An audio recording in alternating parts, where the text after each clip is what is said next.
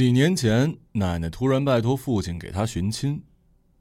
那个时候，他都已经七十五岁了。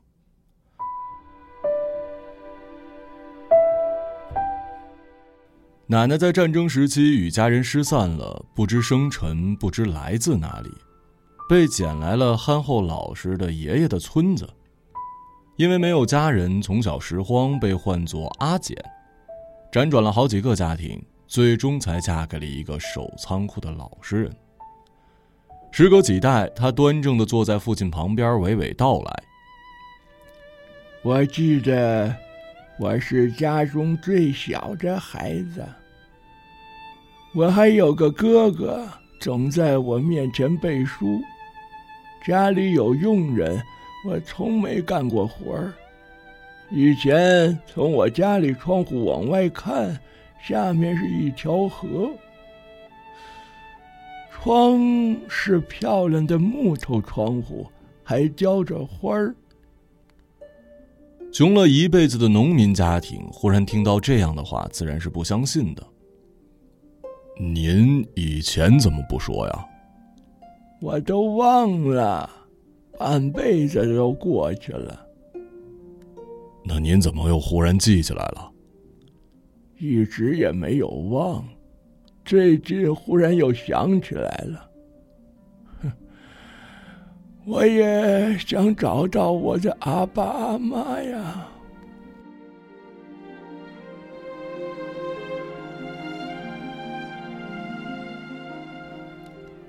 父亲有些啼笑皆非，但串联起奶奶所说的描述，似乎是一个大富大贵之家，立刻有了动力。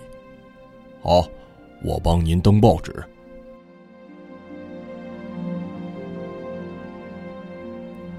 整整一个月，奶奶的寻亲广告都贴在都市报纸的小小角落里，除了一些问起细节来支支吾吾的诈骗电话，几乎毫无回声。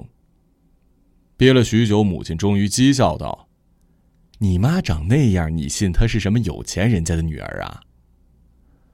奶奶个子不足一米四五，一头白发，窄小眼睛，颧骨如山顶洞人一般高高隆起，鼻子扁平浑圆，如同一个小丘陵，还有一排突出的大板少牙，皮肤黝黑，盖上青黑的老年斑。她长得很丑，父亲说我像奶奶时，我都会生气的，尽管他指的是那股子生猛不让人的刻薄劲儿。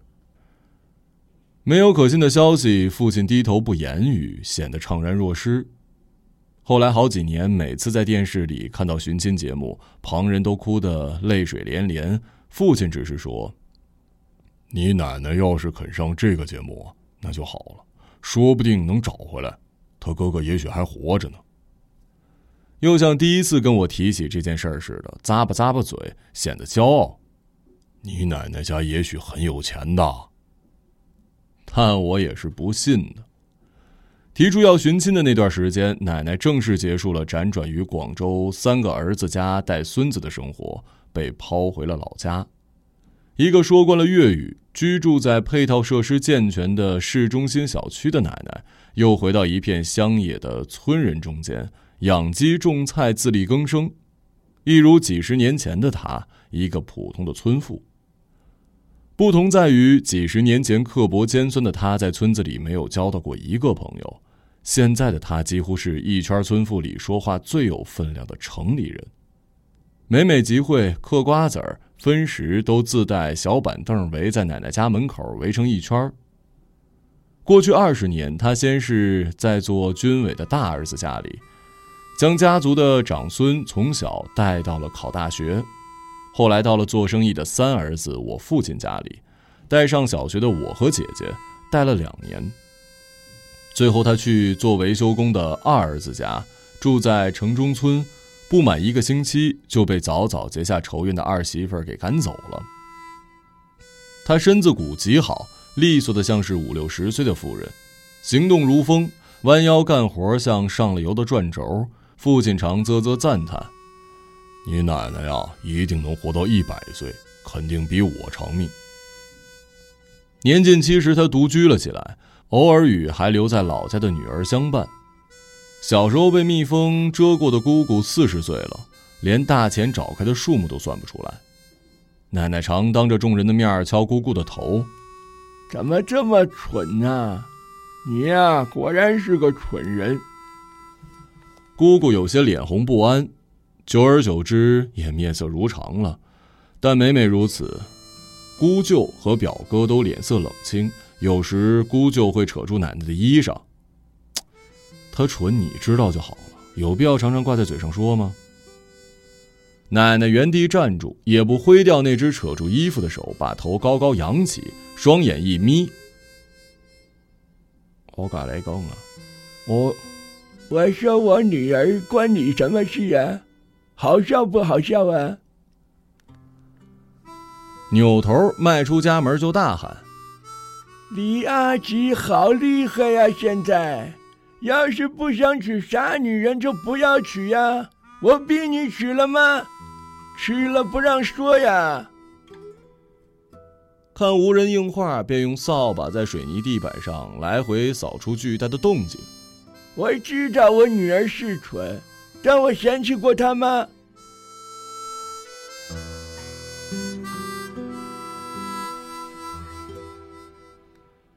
我的母亲非常的憎恨奶奶。我从记事以来，已经记不住她到底把同样一个故事跟我说了多少次。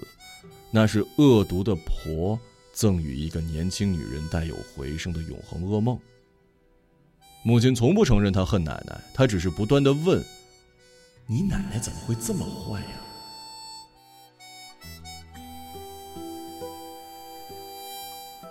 母亲是小县城里最有声望的家庭里的幼女，父亲和爷爷是战斗英雄，母亲是妇女主席，与长兄年龄相差十八岁，是那个时代双手从未沾过阳春水的小千金。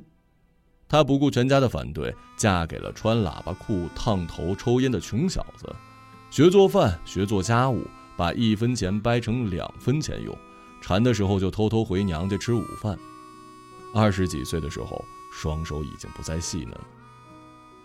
她第一次生育是个女孩，坐月子期间，奶奶回来了。每天早上，母亲都会看见奶奶放在阳台一盆冷水和自己的脏衣服，提醒她得自己洗衣服。母亲娘家送来的鸡，煲完鸡汤的肉全部被奶奶留给了儿子，都已经一岁大的姑姑吃。当婴孩扯着嗓子哭到天亮，睡在隔壁的奶奶也不会起来抱一抱。奶奶还会用尽一切小办法来提示这个年轻女人的不受尊重和没有地位，比如阳台里永远只悬着母亲晒干了的衣服。母亲长得极美，家境又好。小时候我以为丑奶奶只是出于嫉妒，母亲摇了摇头：“你奶奶看不起你吧？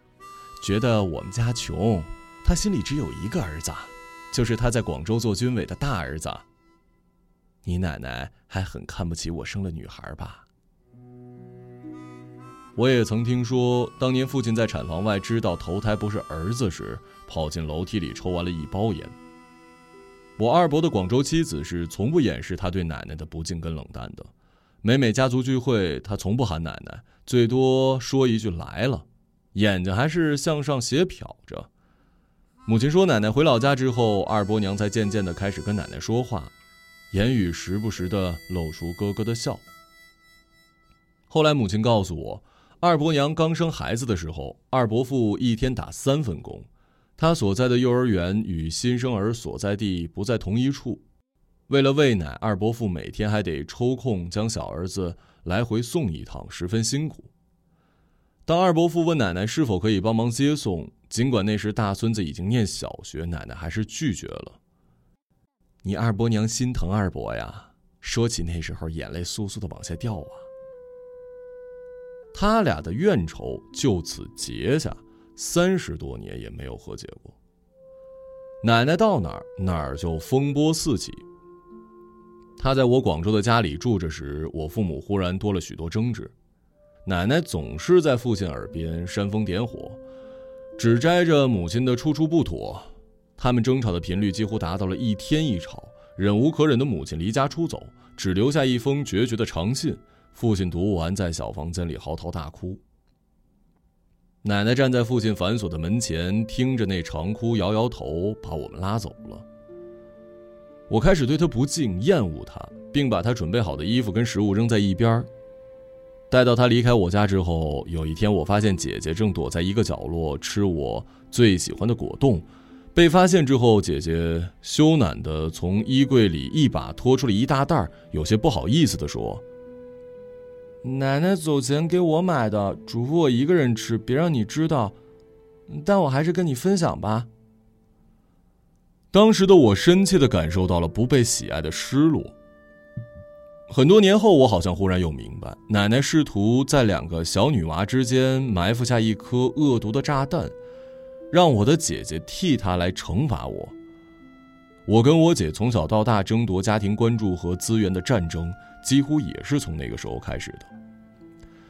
奶奶再厉害，也总有治得了她的人；奶奶再遭恨呢，她也总有恨的人。他最恨的人就是大伯娘，全世界都知道。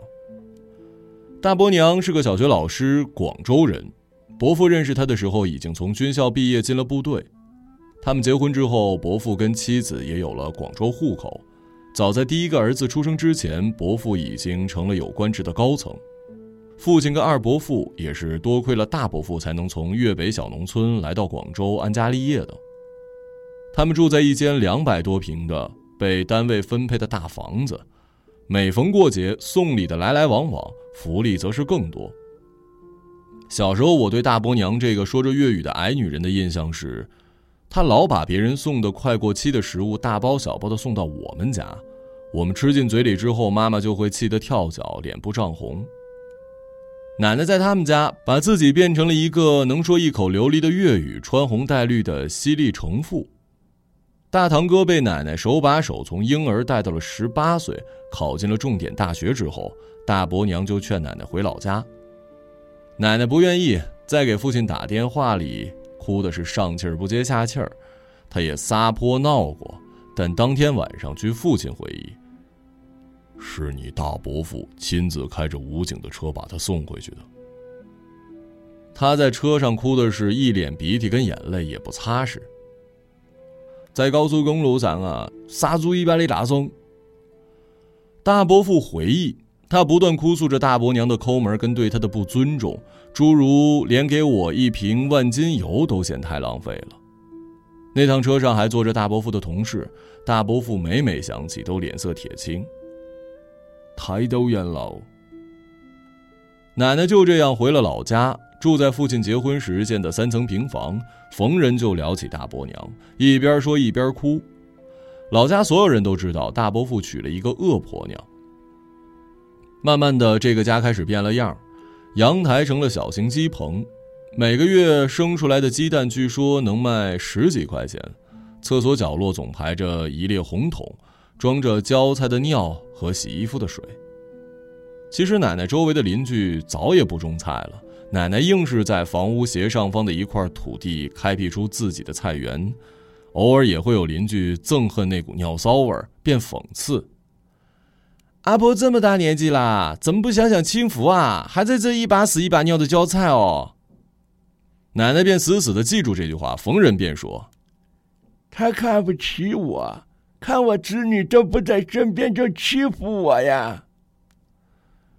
有空调的主人房，长期盖着一张紫薯的床单，淳朴朴的。奶奶选择了二楼的次卧，还多买了几床被子，留着我们寒假回来盖。但除了父亲，我们通常会住在外婆家，因为在外婆家能感受到的温暖，跟奶奶家比起来，简直就是天差地别。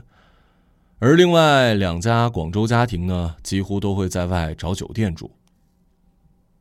大概一年，奶奶也只能见我们几次，每次也就是一顿晚饭的时间。奶奶早起散步、喂鸡、浇菜，几乎一天忙到晚，七点就熄灯睡觉，俨然回到了过去的农村生活。她总在别人略有打探意味的聊起广州时说。我太忙了，没空想这些事儿啊。第二年，他买了一张一万多块钱的镶着圆片玉石模样的医疗床，在家门口做着扩胸运动，逢人就介绍：“可太神奇、太舒服了，我用自己的钱买的。后来，大伯父又在广州买了一套带大落地窗的四房两厅，在老家本地呢，买了一套均价最贵的复式。有时候会招呼奶奶去住，但那个招呼劲儿只是一种礼仪。奶奶住过几次，不超过一个星期，又回到那栋整条街最破旧的房子里，再也不提回广州的事儿了。这个年跟以往不太一样。随着我母亲开了小店铺，早出晚归，家里无人照顾爷爷，爷爷也回了老家。母亲解释过为什么爷爷只跟着我们生活。谁让你爸爸娶的不是一个广州老婆呀？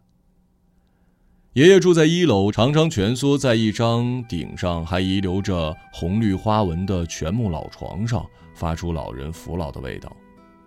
每次一进家门，他就在屋里大叫我的名字。报告两句近况，我问爷爷身体怎么样，他便哆哆嗦嗦地掏出一张一百块钱放到我手上，这似乎是唯一的亲情凭证。他像是一个一心等死的老人，每次都拒绝父亲给他打的活命的白蛋白。比起奶奶，爷爷似乎更加不讨这些进了城的后辈的喜爱，他会蹲在城市小区的绿化区拿红桶挖泥。他还会坐在最德高望重的位子上，端着碗吃青菜。他会一个人去菜市场买菜，摔得一头是血，慢悠悠地走回家。为此，奶奶很是嫌弃，也很是得意。他毫不掩饰他的鄙夷，恶毒的眯着小眼叫他“老坑公”。坑是家乡话“山洞”的意思。奶奶跟爷爷一直以来都是相互仇恨的关系。在父亲小时候的记忆里，因为贫穷，他们经常因为一点小事打得不可开交。二十多年了，奶奶入城又返乡，爷爷也入城又返乡，他们又住在了一起。一楼一共有两个煤气炉，从来不一起吃饭。爷爷抱怨着奶奶在一楼养鸡太臭，奶奶抱怨爷爷腿脚不便，老不关灯。叽叽喳喳的鸡毛蒜皮的争执传遍了整条巷子，又传到了广州。有一次半夜，爷爷从厕所出来，一屁股坐在地板上，摔得腿都折了，苦苦叫了一晚，只听见二楼的奶奶鼾声如雷。第二天才打电话让人带着上了医院。父亲很生气，怪上了奶奶。奶奶似乎也有一些愧疚，但依然理直气壮：“我睡着了，我能听见呀。”这个老坑工装着，每次你们回来他就摔倒。哪有这样的事儿啊！一个午后，战争爆发了。父亲正在贴对联时，奶奶又开始喋喋不休的骂天骂地。路过的邻居都颇有趣味的驻足倾听。父亲冲上楼，忍无可忍的问：“你是不是不想在这住了？不想住你就走，住另外一栋房子去。”这是你的房子吗？这房子不是我跟大儿子借钱建的，你有资格赶我走啊？父亲怒不可遏，声音响的墙皮都要震掉。我借的钱几辈子钱就还完了。没你哥，你买得起房啊？你去得了广州啊？你凭什么不让我住在这儿？这是我儿子建的房。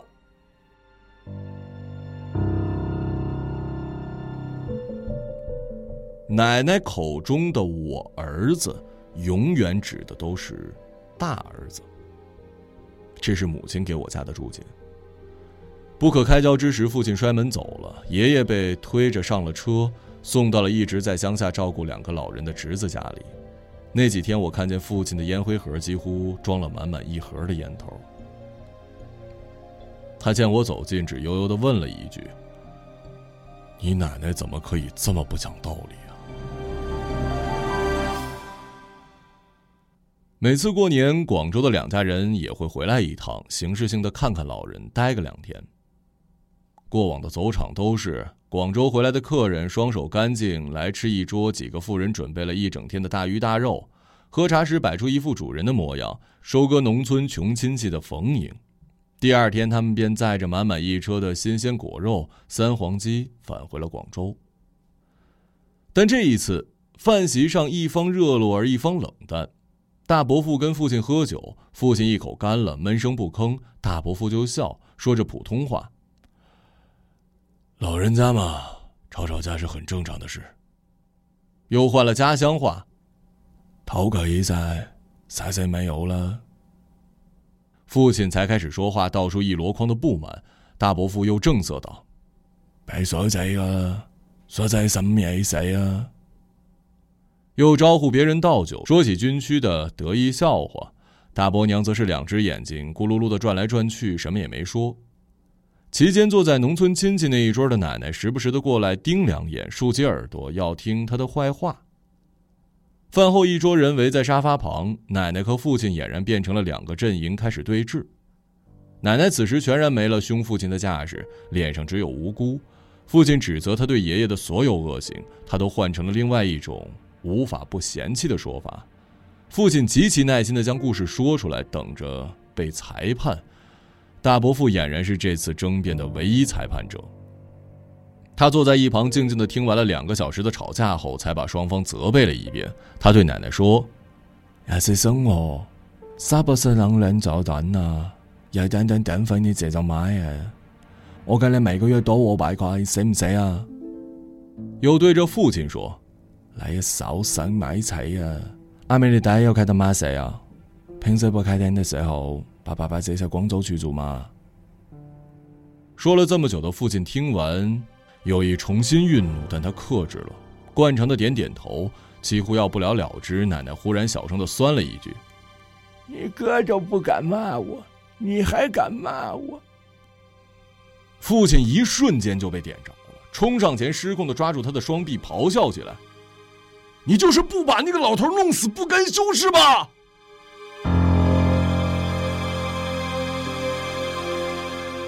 声音之大，饭桌之上的纸杯都震出了橙汁。奶奶丝毫没有畏惧，再次露出了面对姑舅指责时的屈辱模样，却恶狠狠地说：“我告诉他干嘛呀？我有什么好处啊？我一个人住着好好的，要走也是他走，你带他走。”愣是一步都没有后退，父亲完全失控了，大叫大骂。我想到了以前他在手机店里为了退一个手机而大声的辱骂和威胁店员的一幕，我觉得那或许是他最后的招数。但那震耳欲聋的喊叫让我觉得丢脸的同时也为他难过，我哭了起来。最后，父亲被拉到沙发的另一边，被一圈人劝着消气。大伯父严厉的骂：“你怎么这动啊？”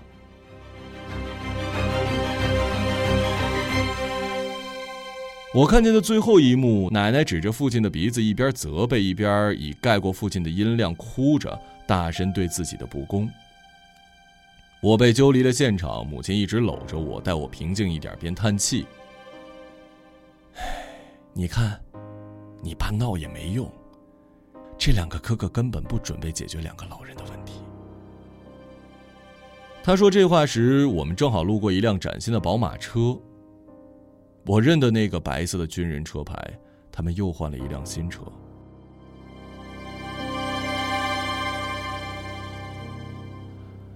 第二天，我直接睡到了中午，一睁眼就看见奶奶瘦小的身躯在房间外走来走去。看我醒了，她进来向我打听昨晚大家的动向。我冷冷的看着她，她似乎也感觉到了我的敌意。在她离开前，我叫住她：“奶奶。”在你心里是不是只有一个儿子呀？你什么意思啊？你根本看不起我爸爸，你觉得他没钱，你心里只有你大儿子是你儿子。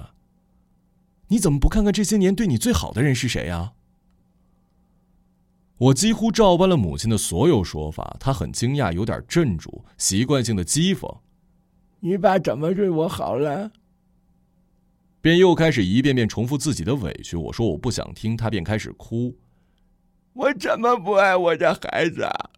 你怎么敢说这样的话呀？你知道养大这么多累吗？我一个人四个孩子，还要耕田。你以为你爷爷出过一分力呀？在你爸爸之前，我还生了一个女儿。他一个人在家，活活被你爷爷饿死过，你知道吗？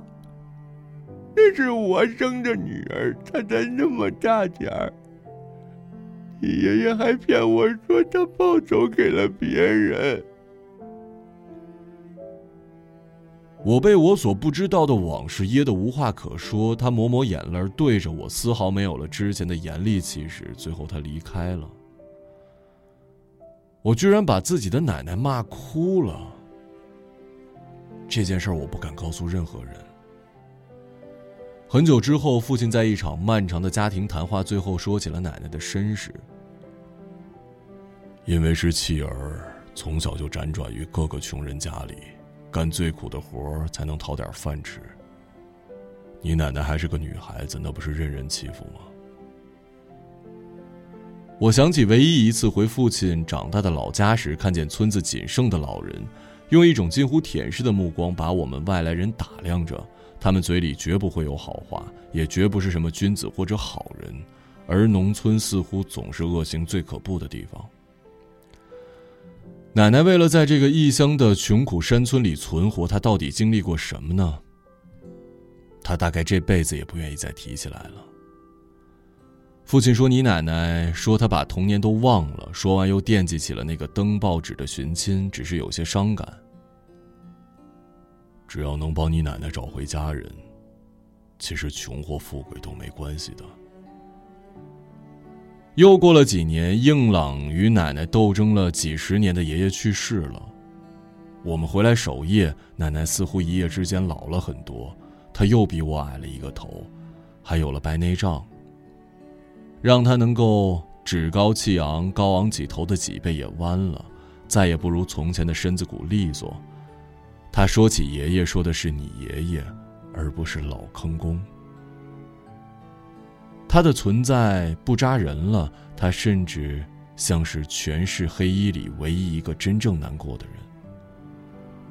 那夜的凌晨三点，奶奶也还没有睡，屋里只有我跟姐姐。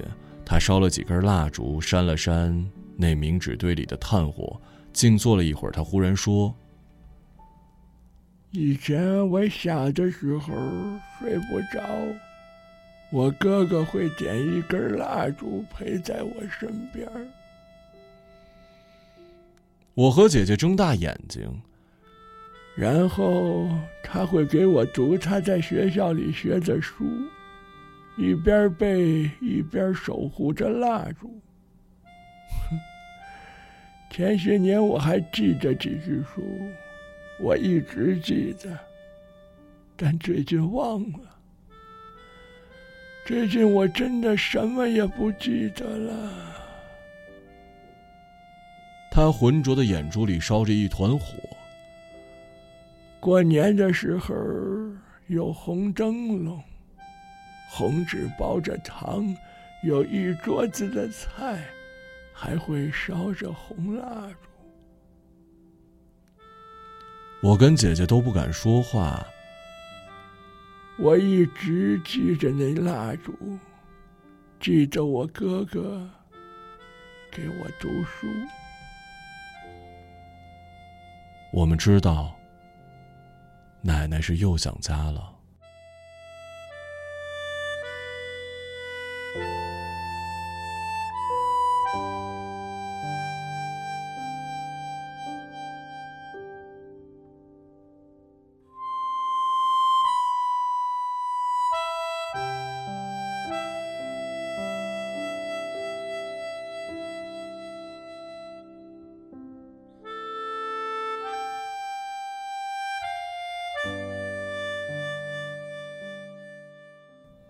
一个朗读者，马晓成。